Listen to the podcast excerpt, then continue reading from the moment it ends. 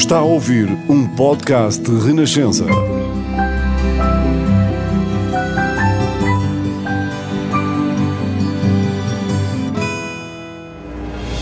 Novos caminhos estão abertos à democracia em Portugal, de vitória do 25 de Abril. Esta hora marca a vitória da liberdade no nosso país. Que cada nova geração tenha uma vida mais digna de ser vivida. Não podemos consentir que os fascistas voltem ao poder onde quer que seja. Dos que amam a justiça e a paz.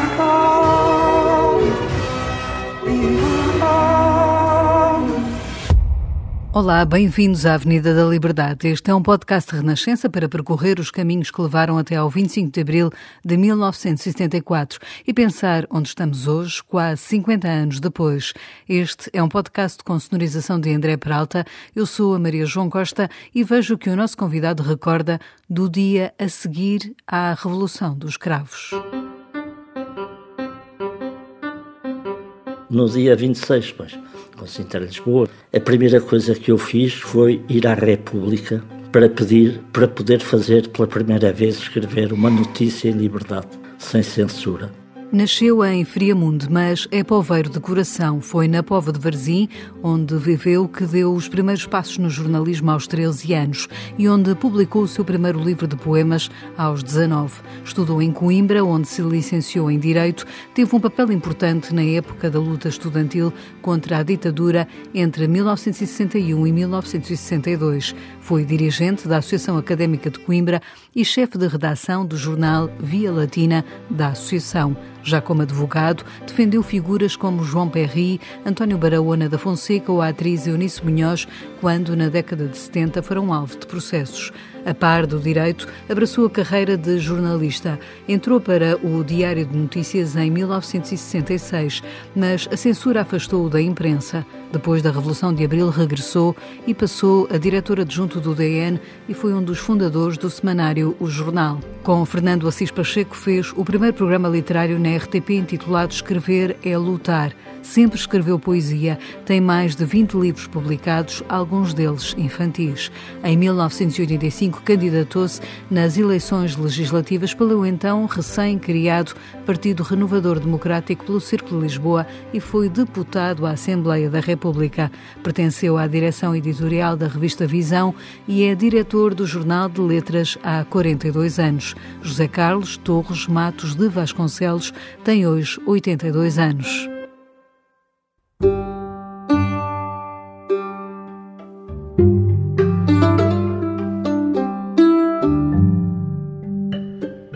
Bem-vindo à Avenida da Liberdade, José Carlos Vasconcelos. Que memória tem do dia 25 de abril de 1974? Onde é que estava e o que é que fez nesse dia?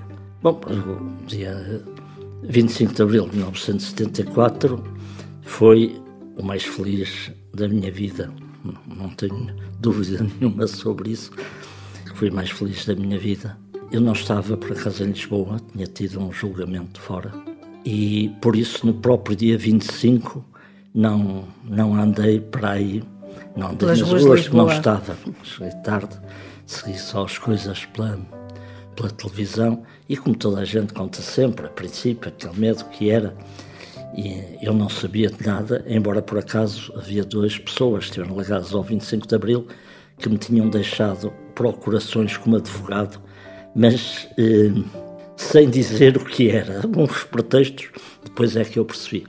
Mas, portanto, dia 25 propriamente, o que vi foi em indireto. No dia 26, pois, com Sintra Lisboa, a primeira coisa que eu fiz foi ir à República para pedir para poder fazer pela primeira vez escrever uma notícia em liberdade, sem censura.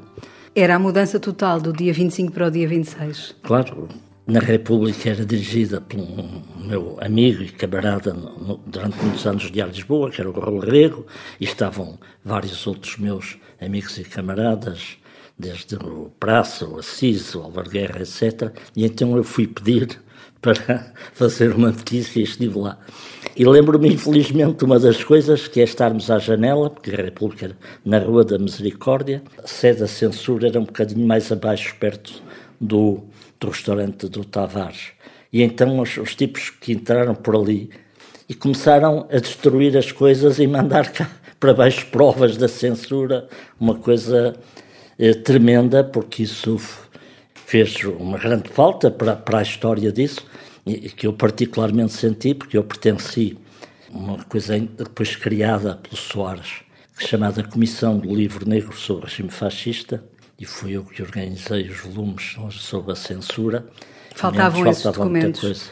Mas quis nesse dia 26 regressar ao jornalismo porque tinha deixado o jornalismo justamente Sim.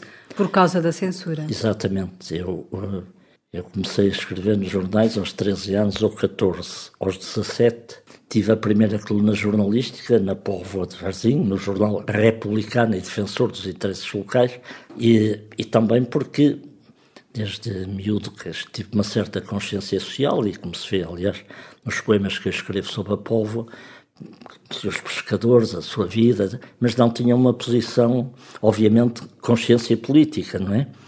Que ganhei com, se quiser contar a história, a chegada de Humberto Delgado à povo com as eleições do Delgado. Portanto, tive aí a primeira coluna chamada Temas Poveiros e, e depois estive no jornalismo em tudo, porque depois fui chefe de redação, era diretor da Via Latina, que era o órgão da Associação Académica de Estudantes Portugueses, na Vértice, que era das principais revistas de cultura, e tive também depois, um, e com 19, 20, um, uma coluna no Jornal do Fundão chamada Bloco Notas. Pronto, escrevia muito Portanto, sempre foi, e, no fundo, jornalista. Sim. E o, porquê que saiu sim, do jornalismo nessa altura? Saí por causa da censura. Mas ainda, portanto, estudante em Coimbra e, na, e ainda vivendo na Póvoa, mandei por minha iniciativa para o Diário de Lisboa uma série de reportagens, ele não era pico, foram quatro, sobre o naufrágio de uma treineira chamada Pato Cruz, em que morreram 17 pescadores. E, até com espanto meu, o Diário de Lisboa publicou, o Dr. Mário Neves escreveu-me a convidar-me para vir para o jornalismo. Assim começou. E assim foi, quando acabei vim para o Diário de Lisboa, onde estive desde 1 de abril de 66, em, em finais de, de 70, deixei o Diário de Lisboa, porque de facto a censura voltou a ser pior. Ou seja, houve um agravar da censura ao longo dos anos. Com, com Marcelo Caetano, no princípio houve aquilo que se chamava descompressão. De resto, para as pessoas hoje terem uma ideia, quer dizer, uma das coisas que à altura fui felicíssimo, que eu fiz, foi quem fez a cobertura para o Diário de Lisboa da tomada de posse de Marcelo Caetano. Lembro-me de ter atrás de mim o Almirante Tenreiro, o que eles iam dizendo. E, quando aquilo acabou, eu andei por ali, esperei, consegui falar com Marcelo Caetano, fazia três ou quatro perguntas, duas ou três destas de, de vão de escada, que de Lisboa, ficou com a minha fotografia com ele, e para a altura foi uma coisa fantástica, porque isto com o Salazar, obviamente, era absolutamente. Ou Salazar... seja, era algum sentimento de alguma primeira liberdade, de uma Sim, liberdade que de... não tinha havido até E haver uma certa esperança. Haver uma certa esperança. Eles, se calhar, não gostam que eu nunca contei isto. Nós estávamos no Diário de Lisboa, quando foi o Marcelo, e o Diário de Lisboa tinha nessa altura uma coisa chamada Mesa Redonda, que era uma coisa meio diálogo e tal, e tinha parte economia.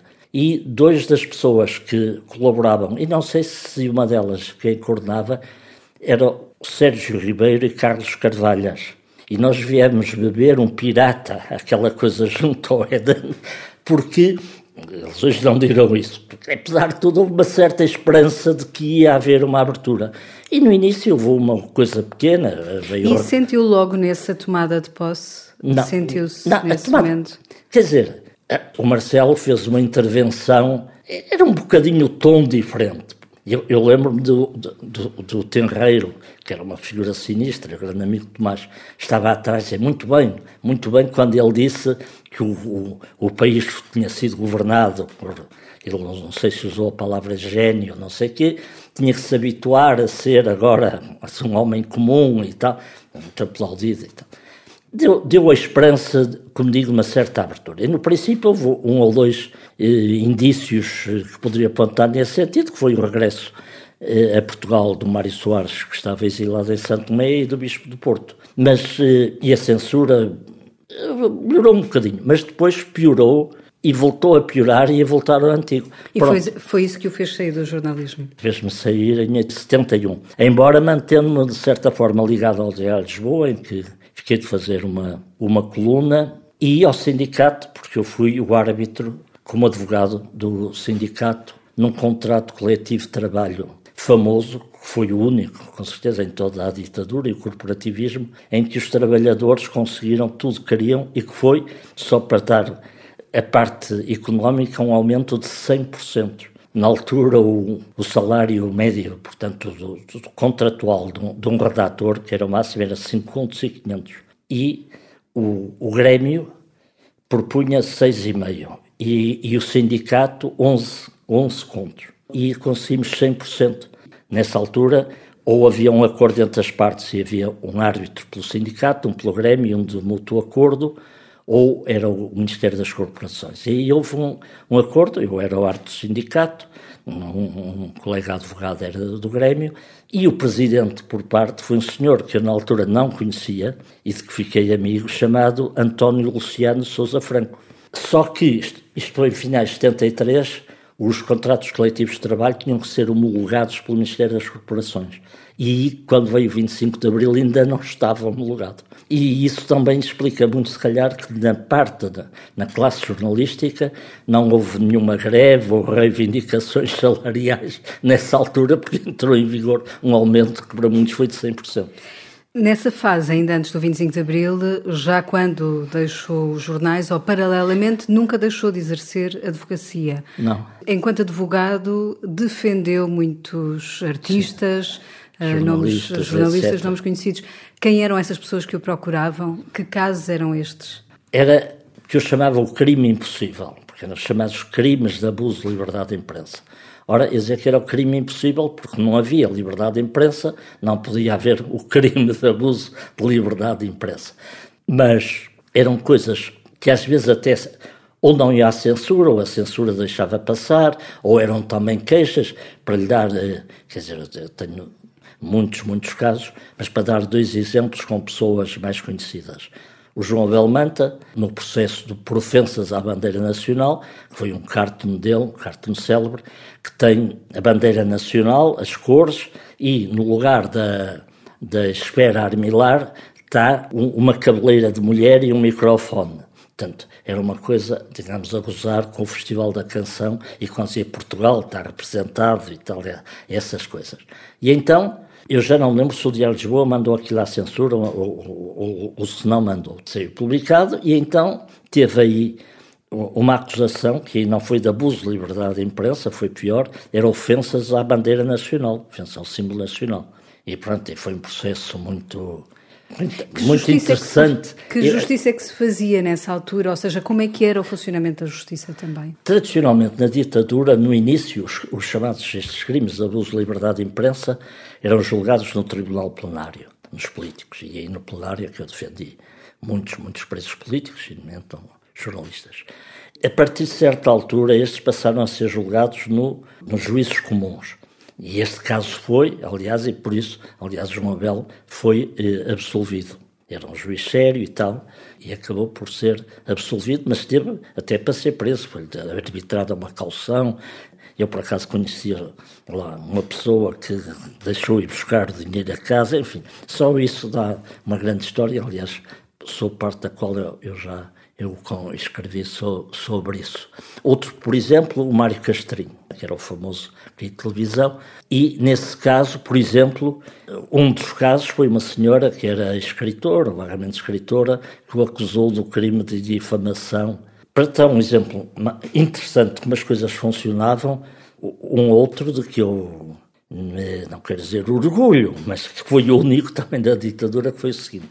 Exatamente na Via Latina, que era, como digo, órgão da Associação Académica de Coimbra e que depois, em, em, num Encontro Nacional de Estudantes, passou a ser órgão dos estudantes portugueses, quando fizemos as primeiras estruturas a nível nacional. Fizemos um encontro nacional de estudantes que já sabíamos que aquilo ia ser proibido, não é? O que é que eu me lembrei?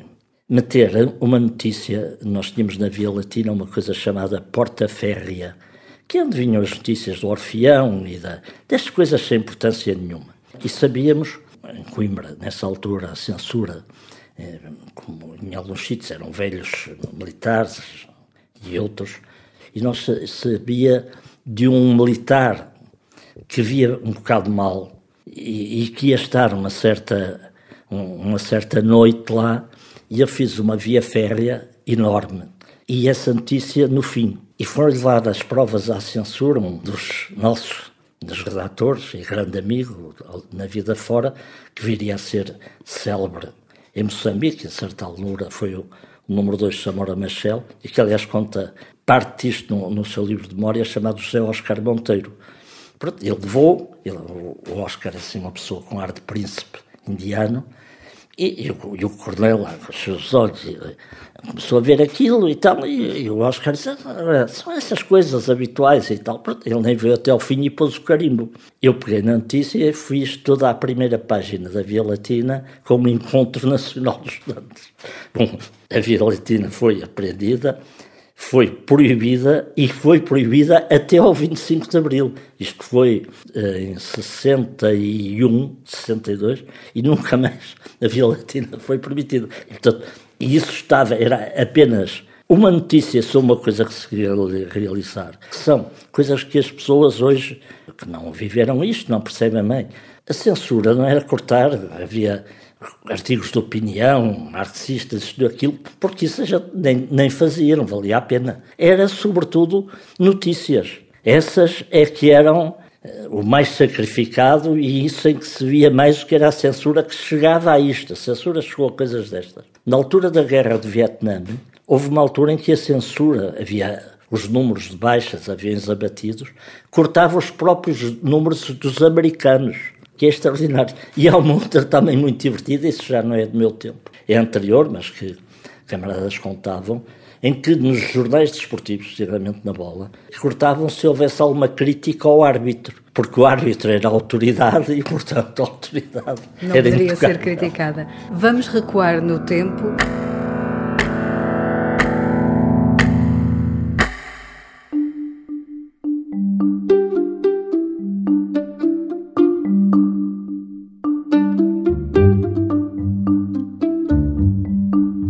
Vamos até aos seus tempos de universitários, da Carlos Vasconcelos, em Coimbra. Que importância teve a luta estudantil em Coimbra, onde partilhou uh, esse tempo com nomes como Manuel Alegre, por exemplo, ou com o Fernando Assis Pacheco? Hum, foi um tempo decisivo para mim e para todos nós, não é? O Dia do Estudante 62 foi muito importante e teve uma grande repercussão, designadamente porque pareceu quase a apoiá-lo um senhor chamado Marcelo Caetano, o que deu outra coisa. Eh, o movimento, Mas antes disso, o movimento associativo, não, o movimento associativo em Lisboa era muito fraco. Coimbra, que era, aliás, na altura, ter um mito de Coimbra, cidade dos estudantes, tinha uma associação académica única, em que já tinha o, o futebol, tinha o desporto, tinha eh, os principais, dois grupos de teatro que eram, a certa altura, os principais do país, o Teuco Citac, etc. Quando nós, em 61, ganhamos as eleições, pela primeira, pela primeira vez, académica. não, desde a, Associação Académica, uma lista democrática, e de esquerda, vagamente de esquerda, mas sem ser muito, porque antes havia um bocado isso, eram gajos muito de esquerda e que perdiam as eleições todas. É? Tivemos a ideia de juntar academias e tentar fazer um movimento nacional de estudantes. E fizemos em Coimbra um primeiro encontro nacional de estudantes e isso teve uma repercussão enorme.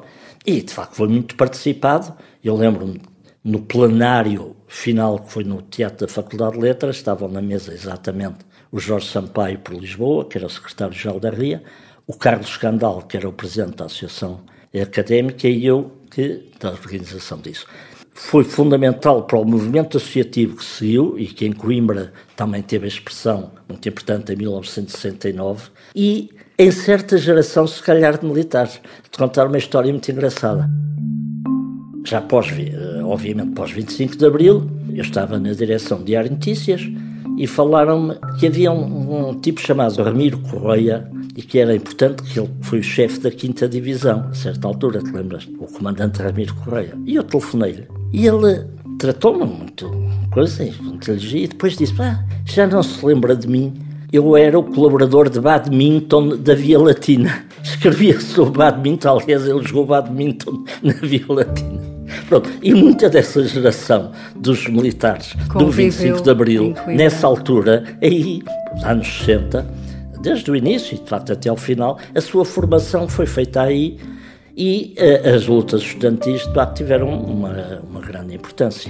Por exemplo, falaste nisso ao nível poético, era da Vila, como disse também da Vértice, e fizemos o Cancioneiro Vértice, em que publicamos o primeiro livro do, do Fernando Assis Pacheco, O Cuidar dos Vivos, o segundo foi um meu, chamado Corpo de Esperança, e o terceiro foi do Manuel Alegre, A Praça da Canção, que deve ter sido o livro de poesia mais vendido em Portugal, sempre vendido, ou passado aí nas coisas, e, e de que eu andei a dizer poemas pela pátria muito tempo. A poesia foi também fundamental como quase uma forma de resistência, de intervenção.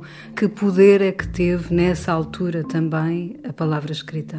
Nunca, se calhar, teve tanta importância como isso, porque exatamente era dita a poesia e depois ligada a ela a música, não é? Não se pode esquecer que o Zé Afonso, o chamado canto livre, que eu muitas vezes eh, disse poemas, mas eh, depois havia uns eh, que era só, só eu, e a partir de certa altura comecei a ser acompanhado, como ele dizia, por uma pessoa que acho que é um gênio, chamado Carlos Paredes.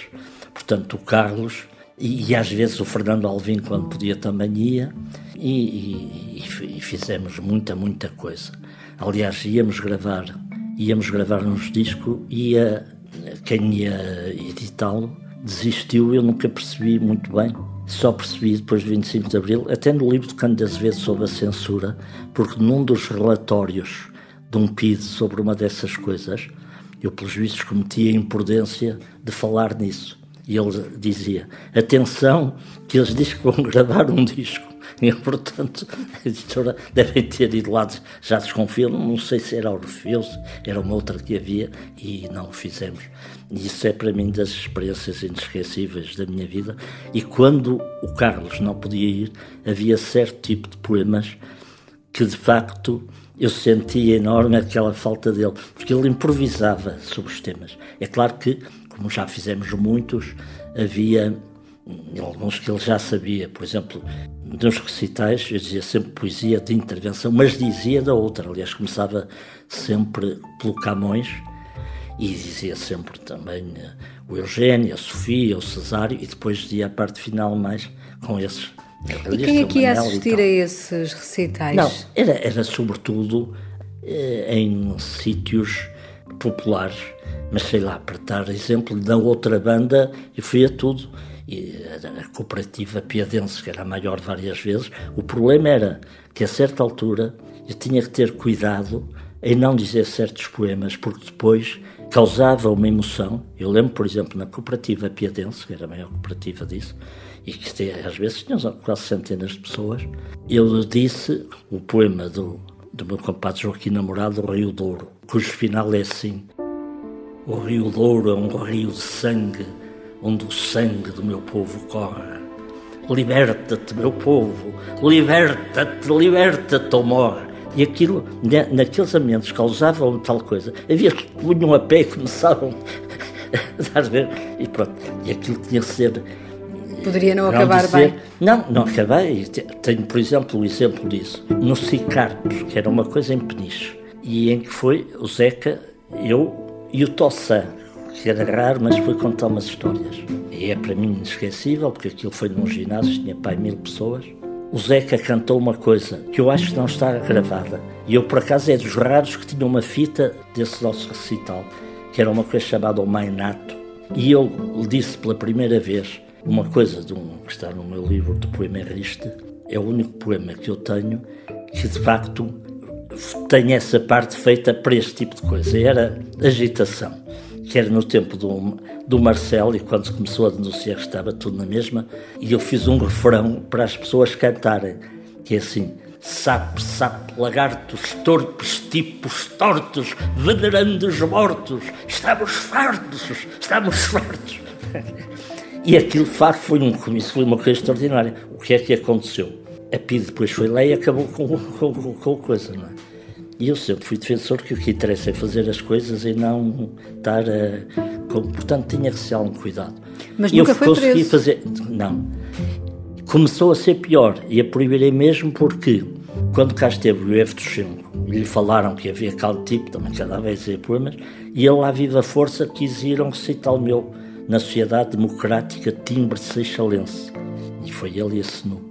E a PIDE nisso, embora autorizaram de vir mas andavam a seguir e foram lá também, e a partir daí estiveram muito mais atentos e, por exemplo, uma coisa no Clube Campismo de Lisboa, que eles não deixaram fazer e começou a haver mais, mais Mas nunca, nunca foi preso nem nunca foi interrogado pela PIDE? Não. Mas a PIDE fez, li num, numa coisa sobre mim da PIDE, dos maiores elogios que me fizeram. Porque mesmo em Coimbra, e eu de facto era orador lá na, além das outras coisas na Assembleia. Aliás, o Manuel Alegre tem no Clube Revista Dentro um poema dedicado a mim que se chama Assembleia Magna. E, e esse relator pediu uma altura que dizia que eu eras mais perigoso porque era como folhinhas mansas, mas conseguia as coisas. Mas não fui, mas houve uma vez que se, me disseram que ia ser e tal, e eu pus-me um bocado na sombra e tal. Vamos avançar no tempo.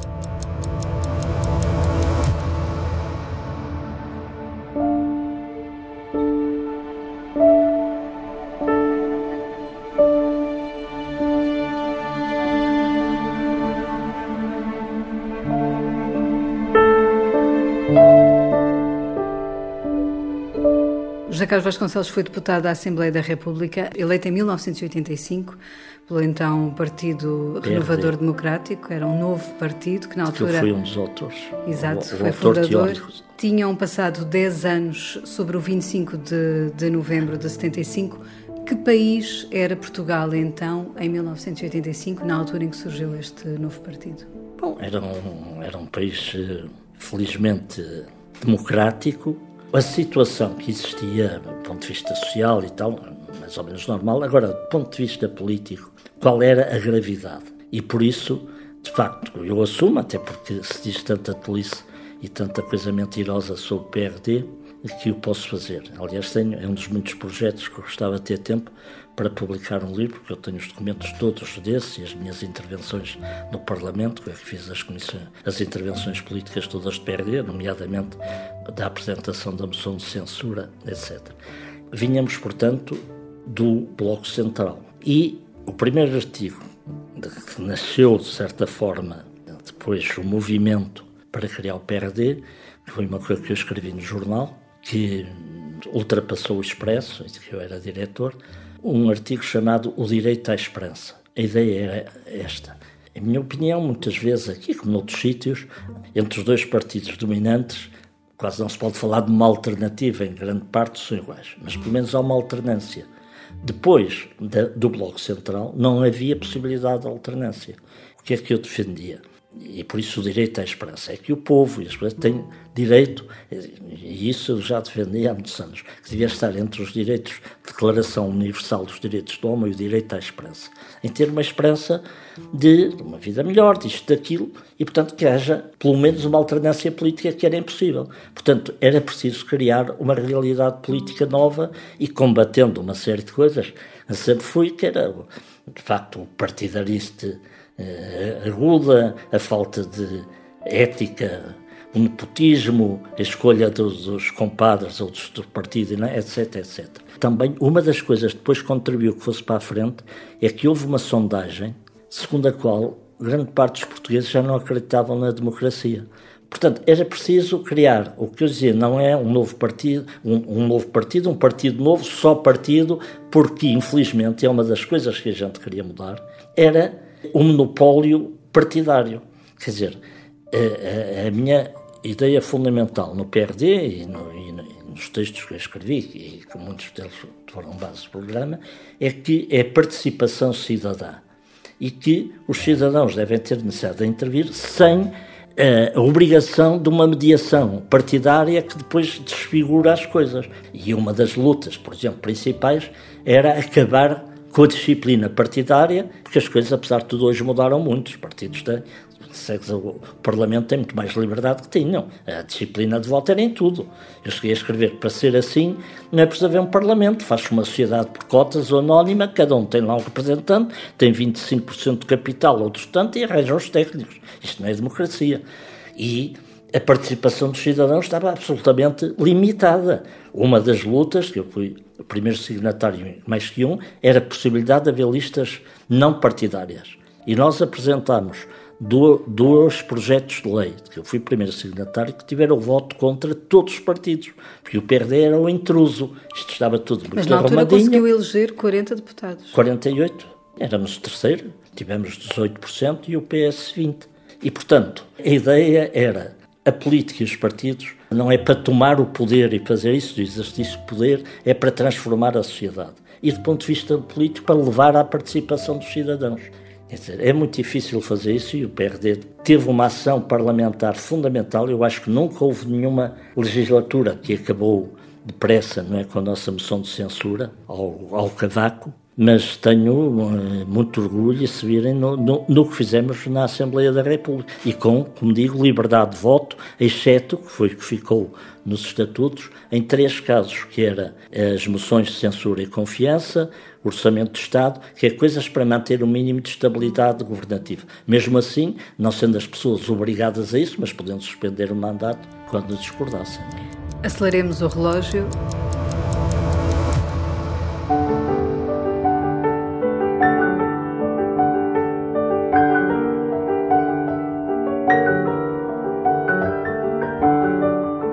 Estamos hoje em 2023, a Carlos Vasconcelos. Há 42 anos que dirijo o Jornal de Letras. Como é que olha hoje para o jornalismo? Eh, é uma profissão em vias de extinção? Não, o jornalismo não. Agora, os, os jornais em papel, se não há alguma forma de apoio, temo que sim. É certo que eu já ouço essa conversa há muito e não acabou. Sou uma pessoa de papel e acho que é fundamental e tenho consciência, e, e a situação na, na imprensa portuguesa, na generalidade das empresas, se não em todas, mostram que tem que haver algum apoios. Para isso, também creio que é necessário ter a coragem de fazer, em relação à, à informação, o que se faz em relação ao cinema, ao teatro, à ópera. Tem que se escolher. A partidarite dominante e este clubismo explica muito que os políticos não têm coragem, desigradamente em relação à comunicação social, de tomar algumas medidas, porque depois diriam, e até podia ser verdade, mas pode não ser, que está a fazer isto porque é do lado dele, porque é de esquerda ou de direita, etc. Em relação à informação e aos jornais, é possível haver critérios de qualidade, porque senão não é possível apoiar todos e é uma injustiça quando se fazem coisas como aconteceu com o Porte Pago, que deu cabo de alguns dos melhores imprensa regional, porque acabaram com tudo. Pela experiência que teve enquanto deputado do, do Partido Renovador, como é que olha para a política hoje, com a entrada também de novos partidos na Assembleia da República? Como é que vê este jogo político? Sabes, eu, eu às vezes, é como em relação à comunicação social, eu acho que hoje, infelizmente, no jornalismo, há muito mau jornalismo e também há bom, sendo certo que os, os, jovens jornalistas têm uma preparação que antigamente muitos não tinham. Que paralelismo é que isso tem com a política? Quer dizer, uma pessoa olha de facto para o Parlamento, desde a Constituinte e vê até hoje a qualidade das pessoas em geral, qualidade eh, profissional, o que tinham, apresentavam, de facto tem-se tem-se baixado muito, mas eu chateia-me dizer isto, e sobretudo até em relação aos jornalistas, é este gajo, como já, já anda nisto há, há décadas, é sempre esta ideia que no meu tempo é que era bom. Não era. Hoje há o que eu chamo uma multidão de comentadores, é uma coisa impressionante a dizerem o mesmo, como o Pacheco Pereira dizia outra vez, muito de uma certa tendência, e que algumas são coisas absolutamente ridículas. Aliás, estas coisas eh, jornalistas novos que perguntam sempre o mesmo. Mas a culpa não é deles. As direções, os editores, têm obrigação de ter uma intervenção nisto. E nisso, o Presidente da República, de que eu, aliás, gosto muito, isso, sou velho amigo, também contribui porque responde sempre a tudo. Quer dizer, não se pode estar sempre a perguntar o mesmo. E, de facto, acho que, para mim, o jornalismo, antigamente havia muita coisa, se era o quarto poder. Depois entra o contrapoder. Eu acho que o jornalismo sempre foi, ou deve ser, sobretudo, responsabilidade social. Os jornalistas são cidadãos, têm que ter essa consciência, mas quem começa na, tem que ser, digamos, encaminhado no bom sentido, não no sentido paternalista, com esses valores. Os ministérios, as pessoas em geral, em ver tantos assessores, deviam ter em cada sítio alguém com sabedoria. Estamos hoje em 2023. O que é que seria revolucionário? A utopia, por um lado, é necessário, por outro lado, muitas vezes é perigosa, porque em nome das utopias também se fizeram muitos crimes. Eu digo sempre que sou um homem de esperança e não por acaso, esse meu livro chamava O Corpo de Esperança e sempre tive isso. Eu acho que a grande, um apelo que se podia fazer, eu aliás mais que uma vez escrevi sobre isso, pois já desisti obviamente, era ao nível da política fazer-se o que eu chamaria um pacto de decência. Porque de facto as pessoas não veem, e muitos destes chefes políticos, que a coisa lhes cai depois em cima. Cada um que está na oposição critica os que estão no governo por fazer coisas que eles depois a seguir vão fazer exatamente igual ou às vezes pior. Portanto, haver um certo pacto de ciência, haver uma maturidade, haver um, um respeito pelos outros e uma capacidade, por um lado, de sonho, mas um sonho realista. É? Sou lírico, mas não sou parvo. E, portanto, das coisas que se sonham e defendem, tentar adequá-las, sabendo que as coisas não se fazem de um dia para o outro, mas que isso, o facto de não se fazerem de um dia para o outro, também não pode ser um pretexto para deixar sempre tudo na mesma. Obrigada, José Carlos Vasconcelos, Obrigado. por ter percorrido a Avenida da Liberdade.